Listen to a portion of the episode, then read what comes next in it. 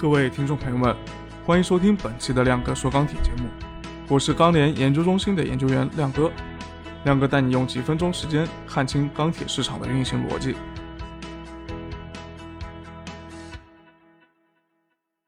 那在经过了上一次七三零啊期货市场的大幅下跌之后呢，八月二号啊，也就是上周一，现货市场的价格也是有一个大幅的跟跌啊，所以在八月二号的那一期节目里面，亮哥是特别给大家解释了一下为什么这个价格会出现这么大幅度的下跌啊，以及这个趋势到底能不能延续。那概括来说的话呢，就说啊，七三零这个七月三十号期货市场的那波大跌，最主要的原因啊是这个大家认为政策上的一些态度啊，或者说一些风向出现了变化，特别是对于下半年压减粗钢产产量啊，粗钢产量平控的这么一个目标啊，大家认为说可能会出现变化啊，主要是在七三零的会议上啊，再一次的。提到了保供稳价，特别是呃比较新的提出了这个避免运动式减碳这么个概念。那在随后几天里面呢，啊，包括这个在周一的亮哥说钢铁的节目里面啊，我已经是给大家应该说是比较说的比较清楚了，就说这一次的运动式减碳呢，实际上跟我们钢铁行业的关系呢并不是那么大啊，而且特别是从影响上来说的话呢，啊也不会说是真正的。会造成一个拐点的出现啊，特别是这个从我们粗钢产量平控的这么一个政策背后的目目标来看的话呢，实际上并不是为了压减产量而压减产量，其实最核心的目的是从这个最这个从这个中长期的预期的角度来来压制这个铁矿石的一个价格，这个是我认为应该是比较核心的一个目的。那么在随后呢，我们。啊，首席分析师汪建华汪总也是对这个话题啊做出了做出了更明确的一个解答。那么大家可以去搜索啊我的钢铁网上的这个相关的文章。那今天呢是想跟大家说一下，因为大家比较关心说，在上一周这个价格不温不火的这个啊这个震荡了半天之后，那后续这个市场到底会怎么变啊？那我们也是。啊，因为我们研究中心本身每周五都会出一个这个周度的黑色产业链的周度报告，啊，是针对我们的一些付费客户的。那今天我也是把我们里面的一些观点拿出来给大家分享一下。呃，那呃，就像今天这个标题所说的啊，就说我们呃短期来说市场需求的这个回升啊，或者说是旺季之前。市场消费的这么一个自发性的回升呢，可能对价格会形成继续的支撑啊，但是这个价格在出现大幅的上涨，呃，可能就要悠着点了啊，因为说实话，上八月二号我的节目里面也说到啊，如果说这个出现单边的脱离市场基本面的炒作式的这个大幅的拉涨的话，那呃政策啊。这个一些相关的部位肯定又要出来喊话控制的，这是必然的。嗯，那先回顾一下这周的情况啊，这周价格的话，应该说总体上是先抑后扬的，成本呢还在继续的下移啊，特别是这个七三零的会议之后啊，这个保供稳价的各项这个呃政策态度出来之后的话呢，实际上对于铁矿石的打压这一块还是比较明显的。啊，那整个的一个利润呢是先缩后扩啊，整体上现在我看了一下，按照我们计算，啊，利润值来看的话，螺纹钢的利润差不多已经达到接近七百元每吨，而热热轧板卷的现货利润的话，也差不多是差不多一千块钱，啊，那期货盘面的虚拟利润就更高了，那建筑钢呃那个热卷热轧板卷的这个利润的话，已经是超过一千元了，好像是达到一千四左右了。所以整体来说的话，应该说现在整体的利润啊，应该改善是会是会比较明显的。那上最近一周呢，主要驱动因素是在于限产预期的这么一个改变啊。刚刚已经说到了，就是七三零会议上这个喊话纠正运动式减碳，那这个的话在短期对市场的一个这个判断和这个预期上面，确实是会有比较大的一个影响但是我们也不也是在一直在强调，就是说粗钢产量呢。实际上，它本身是符合国家战略目标的。那这个核心刚刚也说的是控制过高的一个铁矿石价格，因为说实话，从现在的产销的双方的这个集中度的对比来说的话，其实没有太多的这个牌可以打。就是从买方的角度来说的话，其实没有太多的这个主动性的这些措施可以用。呃，那最近的话呢，我们跟一些大钢企的接触上也可以看到啊，他们也是反馈说，其实限产这块还是在按照计划。在进行的这块确实没有变，啊，所以市场的限产预期再次是得到了确认。那个在叠加现实当中，确实供给这一块是延续的一个收缩的趋势。所以呢，这一周价这个现货价格在呃短期的回调之后的话呢，又是这个价格又出现了反弹啊上涨这么一个趋势。呃，那后期来看呢，限产啊，我们说到了这是自上而下的，严格按照中央部署的这么一个。计划在落地进行的，所以我们认为呢，限产这个事情肯定是会坚定不移的进行下去。那需求这一块的话呢，说实话，短期影响会比较多，特别是在疫情这块。那大家都知道，南京的疫情这块的话，现在是多点的发散。那在这个核心区域，特别是江苏省内，我们的一些朋友啊，我们一些做贸易的朋友是啊，确实是说这个运输这一块，特别是跨市的。运输，比如说我苏州要运到啊这个无锡也好，或者是运到运到运到南京也好，这个运输受限还是比较明显的。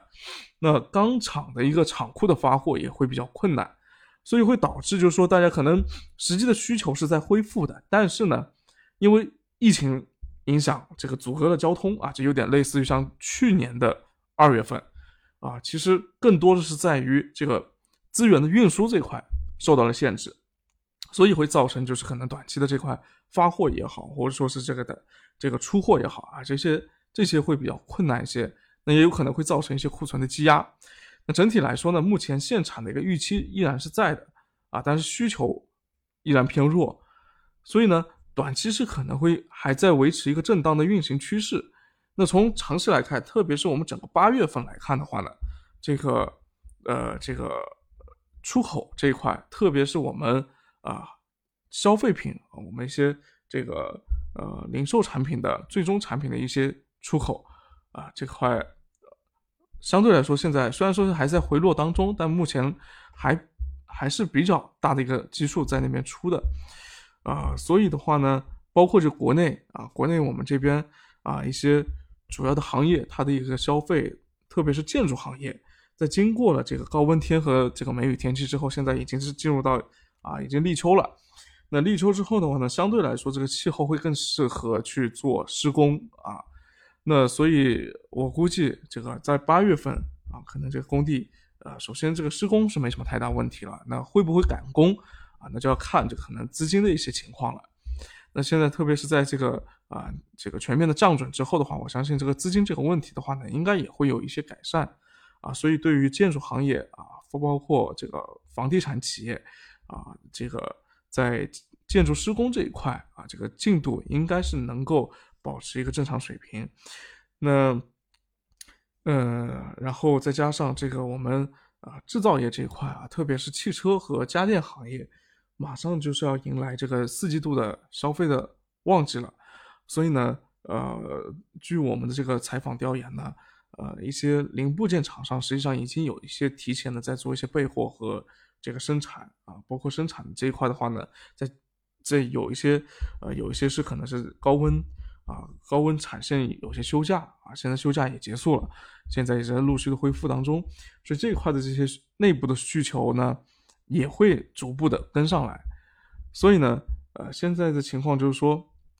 这个可能疫情这块对于消费确实会有一定的阻隔，但是实际上的一个消费的预期还在还在不断的好转当中。呃，所以这两方的话呢，可能会短期会存在一些博弈啊，所以这个价格的话，你说具体要是不是能够这个体现出旺季的一个特征出来，我估计最近这个受疫情影响可能会比较难啊，所以这个价格的话呢，短期大家还是保持一个看一个震荡走势的观点会比较好一点。那这个当然我们可以看一些数数据的验证啊，特别是我们这个库存的数据啊，到底会怎么变。那这整个材这一端的话呢，我们我们对于建筑钢材也好，对于这个热轧板卷也好，啊冷轧也好，这些主要的品种，我们对下周的预期基本上还是维持一个这个震荡的一个走势看法啊，我们也不好说这下下周就只能直接能够拉涨上去啊，当然也不排除说期货市场可能会有一些提前的一些反应出来。那么我们再仔细说一下，像原材料这一块，原材料这一块呢，铁矿石这个呃这一周是体现为这个铁矿石和钢坯的价格下跌。然后双焦价格上涨，废钢是震荡。那么，呃，这个铁矿石价格的下跌呢，实际上跟这个需求的下滑，然后包括预期的打压啊，这些有很明显的一个关系。然后供给方面，港口的一个到港量也在增加，所以就造成了铁矿石最近呢，可能是这个偏弱的一个走势会更更更明显一点啊。这个所以这个价格的话。会有个持续的下跌，但是焦炭的话呢，已经第第一轮的提涨已经落地了，啊，因为它它的一个基本面实际上跟铁矿石有很大的不同，焦炭的一个基本面现在是供给是处在一个低位，然后钢厂又是处在一个补补库当中，然后成本也就焦煤的价格实际上还在不停的上涨，所以对于这个焦炭的成本还是持持续的抬升的，所以呢就推动了第一轮提涨的快速落地，那。这个煤这块呢，现在最主要的一个问题就是在于它的一个供给啊，一个产能释放还是比较困难的。然后优质焦优优质的焦煤的进口呢，现在供应也是相对比较有限，所以整体来说是体现在一个供应偏紧的一个格局上面。那废钢这一块的话呢，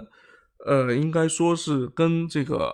限电啊，限电这一块对于它的这个电葫芦啊，用废钢这一块的这个需求。影响会比较大，所以的话呢，这个价格呢相对来说是，呃，有一些偏弱的一个表现。那钢坯的价格呢是下跌之后又出现了一些反弹啊。那个呃周初的时候呢是受七三零政治局会议的影响啊，价价格是出现了一些这个反复。呃，当然在价格出现回调之后的话呢，钢坯呃这个价格的也有很多人可能率先去抄底钢坯的价格，所以反倒是先把钢坯的价格给抬上来了。那下周我看了一下，总体来说呢，框架呢可能这个还是保持一个震荡下跌的一个趋势，啊，焦炭的第二轮提涨也是有落地的一个可能性。最近最近焦炭的价格确实是比较比较强，然后焦煤这个继续上涨的预期也是比较长的，所以双焦最近可能这个你继续的看多啊，也也也是相对来说这个风险应该是不大的。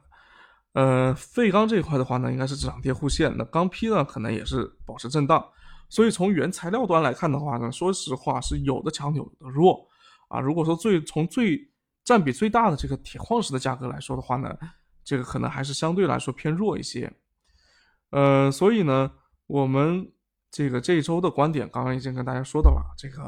啊，财这一块的观点呢，基本上啊，下周我们是维持一个偏震荡的一个观点。当然。整个八月份的话，那个均值，我认为还是会继续的出呈现一个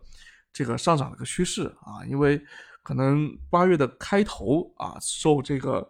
呃一些呃预期的影响、预期改变的影响，然后价格的话是率先调下来了。但是呢，钢厂在这个短期之内的话呢，我相信是不太会啊这个把出厂价格就调下来，直接跟跌下来的。特别是最近这个市场价格，呃，明显的是体现出已经。跌不下去了，这么一个走势，所以钢厂的出厂价格啊，后面如果说陆续的公布啊，特别是建筑钢材的这个马上啊，这个沙钢也要公布这个它第二旬的一个出厂价格了，我相信主动下跌的可能性不是太大啊，甚至涨一点也是不意外的啊，所以呢，最近这个价格的话，大家现货市场可能谨慎备货啊，可能是谨慎备货。那期货市场的话呢，啊，因为你后面如果说相对脱手也会比较快一点，所以的，你如果看涨的话呢，啊，我认为你少量的去建点仓啊，这个问题也是不大的。然后近期呢，这个说实话，其实你继续做多这个虚拟钢厂的利润啊，也是可以的。但是从现在，呃，已经这个达到的一个虚拟盘面的利润来看的话呢，已经是比较高了。所以，所以再继续做多的话呢，可能就是。大家都会比较投鼠忌器啊，那所以这会限制了近期期货市场继续上涨的意愿啊。所以呢，这个近期期货市场这个价格走势的话，我估计也可能是偏震荡啊，这可能性会比较高一点。呃，这就是这一周啊我们的一个观点，大致的给大家做一些分享。呃，如果说呢，大家想要了解我们详细的这个报告里面的一些啊这个这个详细的这个情况啊和我们里面的观点的话呢，欢迎大家在我们评论区里面留言啊。如果亮哥看到的话呢。呃，这个也可以加亮哥的微信，这个索取我们最新一期的这个周度报告啊，我可以给给大家发一下啊，试看几期啊都没有问题。如果说大家觉得啊不错的话啊，那后面我们再看是不是需要这个长期的订阅我们我们的报告。好了，这个以上就是我们今天亮哥说钢铁的全部内容，感谢大家的收听啊，欢迎大家继续关注我们这个频道啊。请给我们点赞，并且加关注啊，这样子在更新之后的话，能够第一时间收到我们的推送。谢谢大家。